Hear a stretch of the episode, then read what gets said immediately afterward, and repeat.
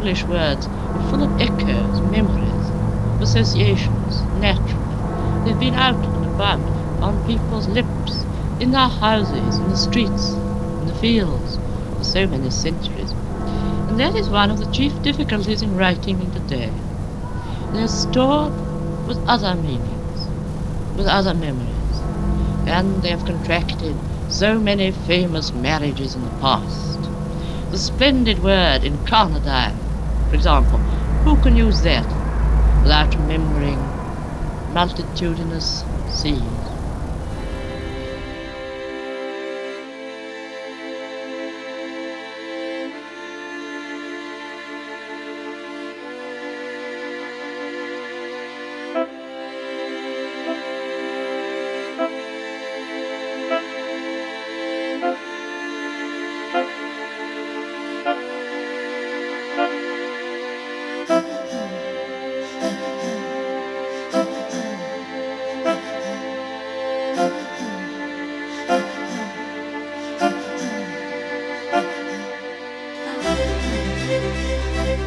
Virginia Woolf und die Musik, eine Ikone weiblichen Schreibens, offenbart ihre Leidenschaft für Töne und Zwischentöne in Briefen, Romanen und Essays.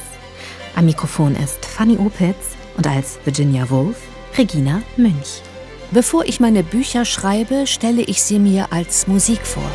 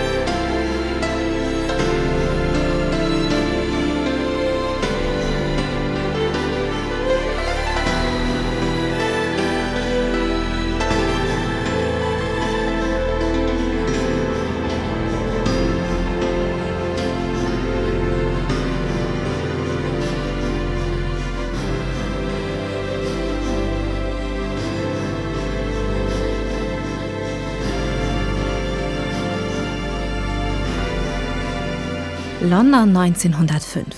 Virginia Woolf ist Anfang 20 und sehr wütend. Vor der Haustür stehen abwechselnd entweder eine Blaskapelle oder ein Leierkastenmann. Fahrende Musikerinnen und Musiker aus aller Herren Länder. Nervtötend ist nicht nur das, was sie spielen, sondern auch die Lautstärke. Und sie verkrümeln sich erst, wenn man sie mit einem großzügigen Trinkgeld in den Wind schießt. Virginia möchte nur eins, in Ruhe schreiben. Ihrem Ärger macht sie Luft in ihrem Essay Street Music.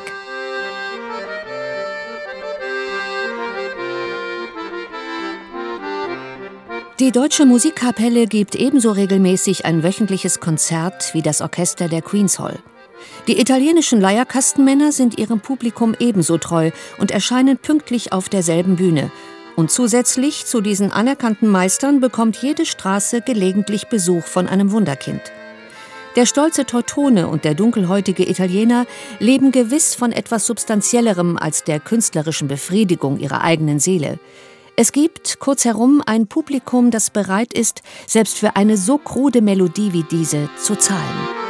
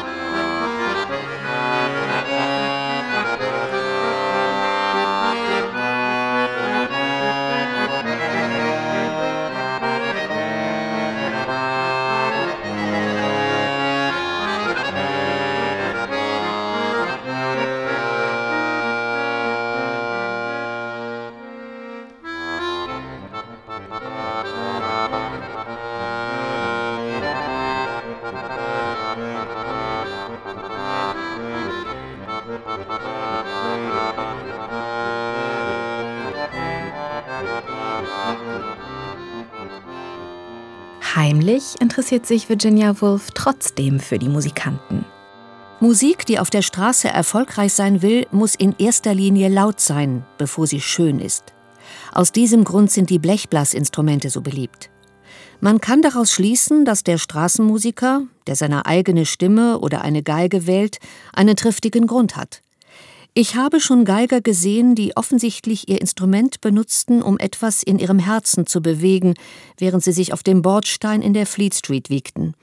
Das bisschen Kleingeld, was die in Lumpen gehüllten für gewöhnlich annehmen, war dann, wie für alle, die ihren musikalischen Beruf lieben, eine vollkommen unpassende Bezahlung. Tatsächlich bin ich einmal einem schäbig aussehenden alten Mann hinterhergelaufen. Er spielte mit geschlossenen Augen, um die Melodien seiner Seele besser wahrnehmen zu können, buchstäblich von Kensington bis Knightsbridge in einer tranceähnlichen musikalischen Ekstase. In der Tat ist es unmöglich, jemanden nicht zu respektieren, der einen solchen Gott in sich trägt. Denn wer sich mit ganzer Seele der Musik verschreibt, so dass Nacktheit und Hunger vergessen sind, muss in ihrer Natur göttlich sein.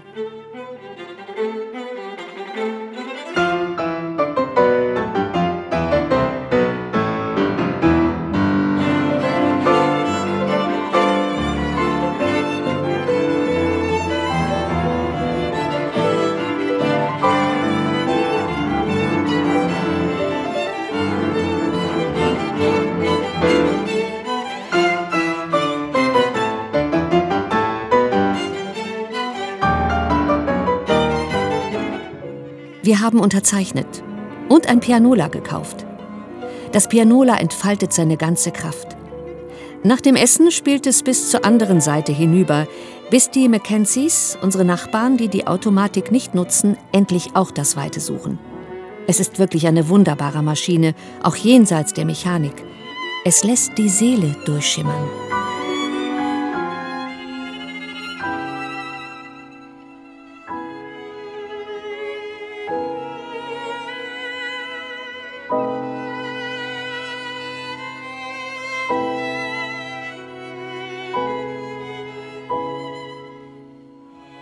Virginia Woolf ist eine typische höhere Tochter.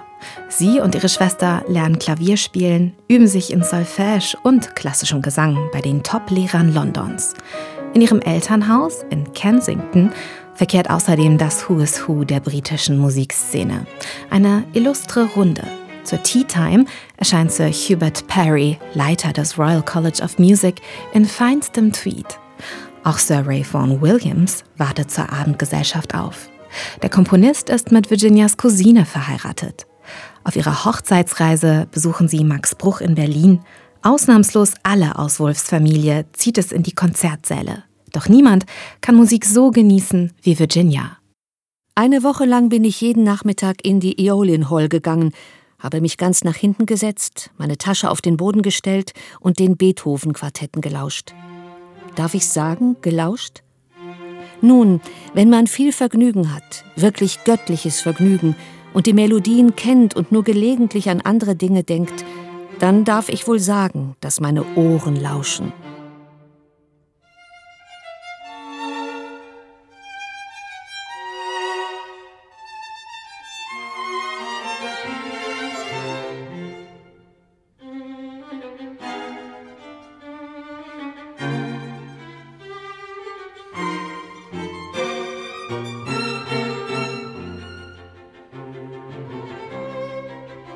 Música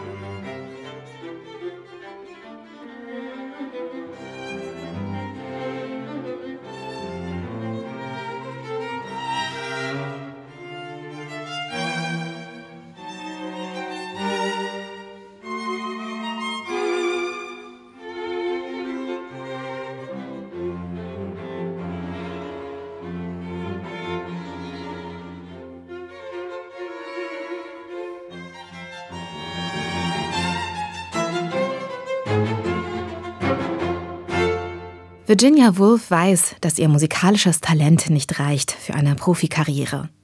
Worte hingegen sprudeln nur so aus ihr heraus. Und sie sehnt sich, beide Welten miteinander zu verbinden. Sie schreibt Konzertkritiken und rezensiert Musikbücher und erfindet Short Stories über Musik. Zum Beispiel The String Quartet, das Streichquartett. Und auch in The Voyage Out, ihrem ersten Roman, spielt Musik eine große Rolle. Romane, sagte sie erneut. Warum schreibst du Romane? Du bist doch dafür bestimmt, Musik zu komponieren. Musik geht den Dingen sofort auf den Grund. Sie vermag all das zu sagen, was zu verweilen sich lohnt.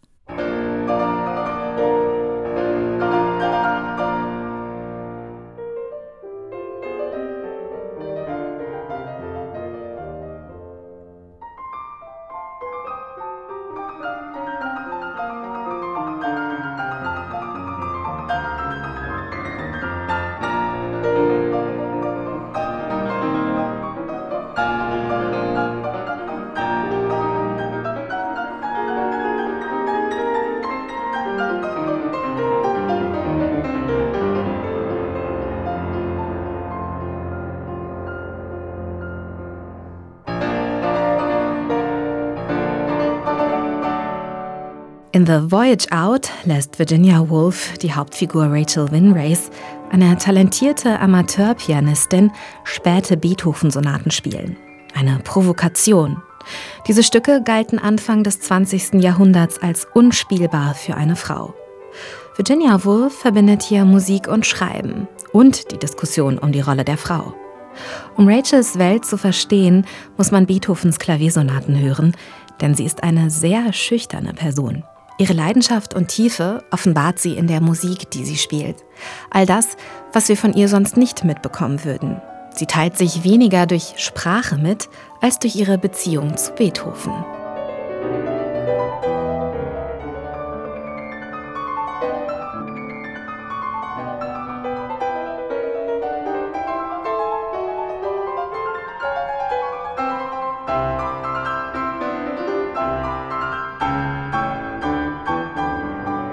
Wie ein Mensch, der eine verfallene Treppe hinaufsteigt, klettert Rachel die steile Tonspirale dieser sehr späten Beethoven-Sonate hinauf.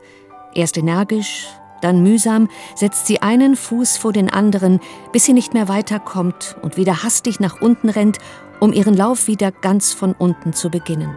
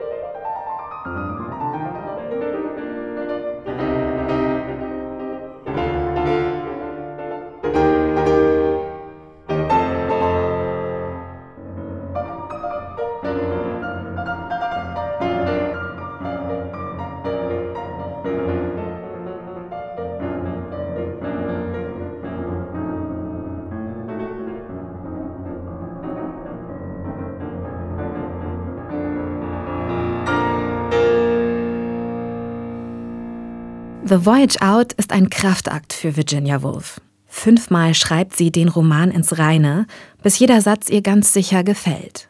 Sie erkrankt schwer an Depressionen währenddessen und auch ein Selbstmordversuch bleibt nicht aus. Doch das Schreiben, so anstrengend es ist, gibt ihr Kraft. Das sieht auch ihr Ehemann Leonard Woolf. Mit ihm teilt sie außerdem ihre Leidenschaft für Musik. Gemeinsam gründen sie 1917 den Verlag Hogarth Press. Sie geben nicht nur Literatur heraus, sondern auch viele Bücher über Musik.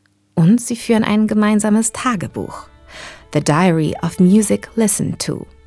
Darin halten sie alle Stücke fest, die sie zusammen anhören, auch am Grammophon, das sie 1925 erwerben. Leonard stellt es Virginia sogar in ihr Schlafzimmer, wenn sie gerade krank ist. Musik nach dem Dinner bleibt ihre gemeinsame Leidenschaft. Sie plaudern stundenlang über Mozarts Zauberflöte und sie lieben Arnold Schönberg und Ray Vaughan Williams.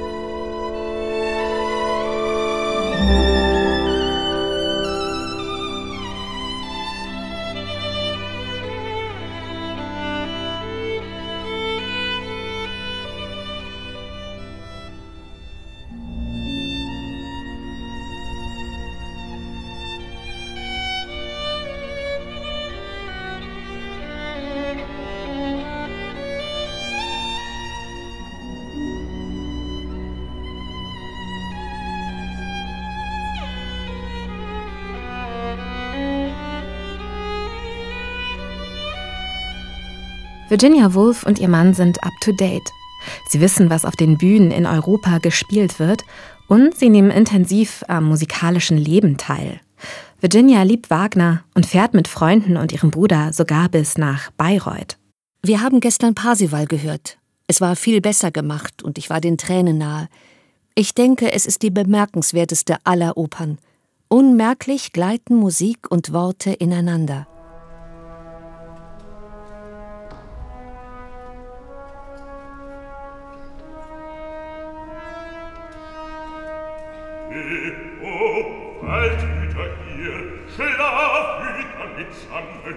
So wachte doch mindest am Morgen.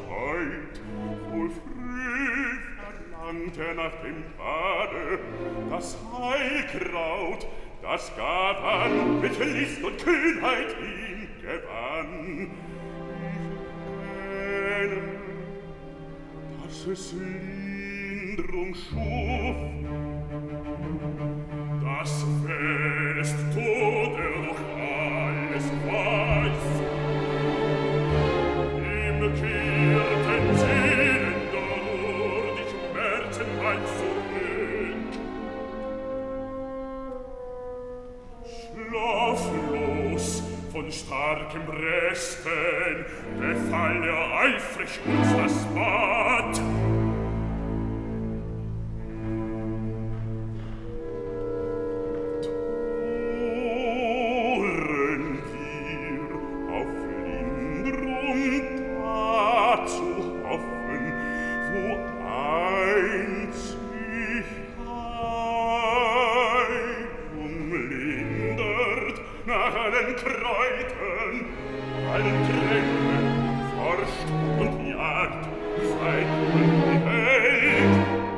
Musik ist auch die Brücke zwischen Virginia Woolf und ihrer viel älteren Freundin, der Komponistin und Suffragette Ethel Smythe, für die sie eine flammende Rede hält vor der London National Society for Women's Service.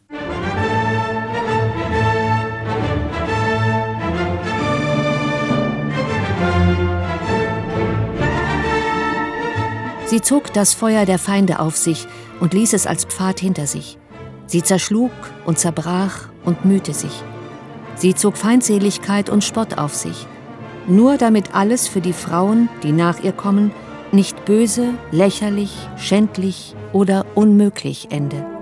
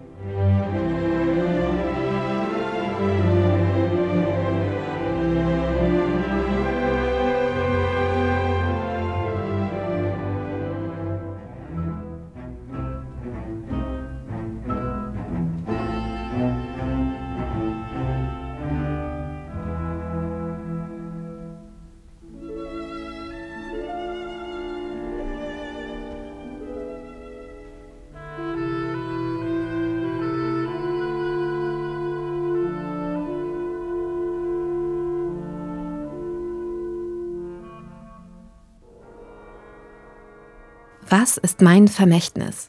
Wie ebne ich den Weg für die Frauen, die nach mir kommen? Wie finde ich in der Musik und in der Literatur meine eigene, weibliche Stimme? Es sind ihre großen Lebensthemen, die Virginia Woolf und Ethel Smythe über die Künste hinweg miteinander verbinden. Ihre Freundschaft ist allerdings alles andere als konventionell. Ethel Smythe hat ein großes Hörrohr und ist viel älter als Virginia. Die genießt es allerdings, von Smythe umgarnt zu werden. Smythe schreibt ihr sogar einen Fanbrief, als ein Zimmer für sich allein erscheint.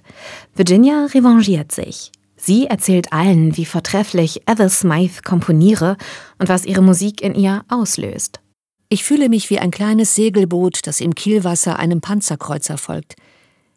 Ethel Smythe gehört zur Spezies der Pionierinnen – zu den Eisbrechern, den Eiskratzern, den unbezwingbaren und unwiderstehlichen Panzern, die den unwegsamen Boden erklommen haben.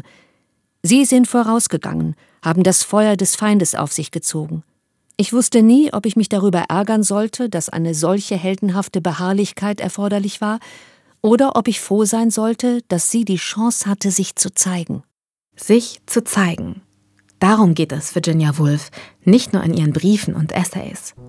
Ihren Horizont, ihr Wissen, lässt sie selbstverständlich auch einfließen in ihre Romane.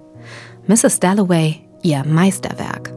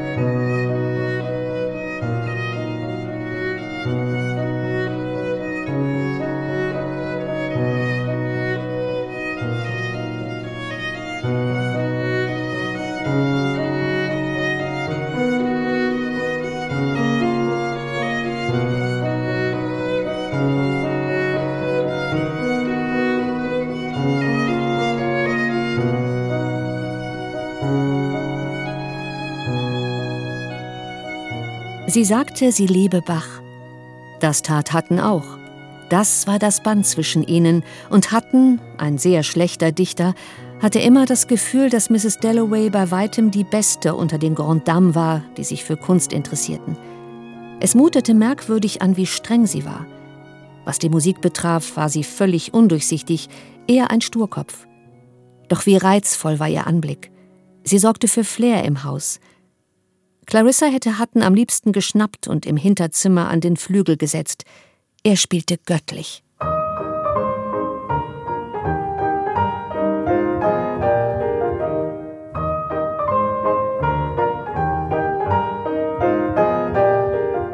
Ihre Romane schreibt Virginia Woolf nicht nur, nein, sie denkt dabei wie eine Komponistin.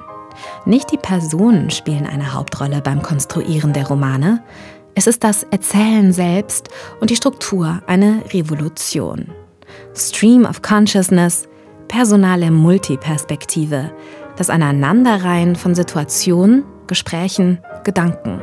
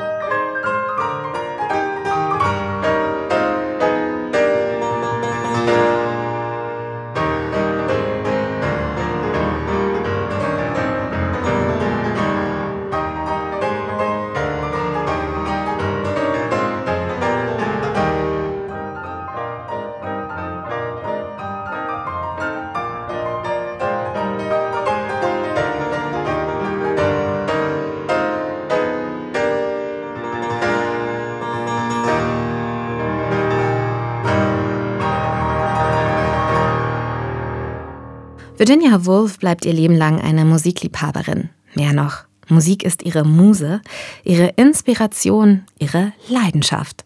Sie braucht sie, um zu schreiben. Vielleicht inspiriert Woolf gerade deshalb bis heute viele Komponistinnen und Komponisten in der Klassik wie auch im Pop. Philip Glass über Max Richter bis hin zu Florence and the Machine. Sie alle verneigen sich mit ihrer Musik vor der Ikone weiblichen Schreibens.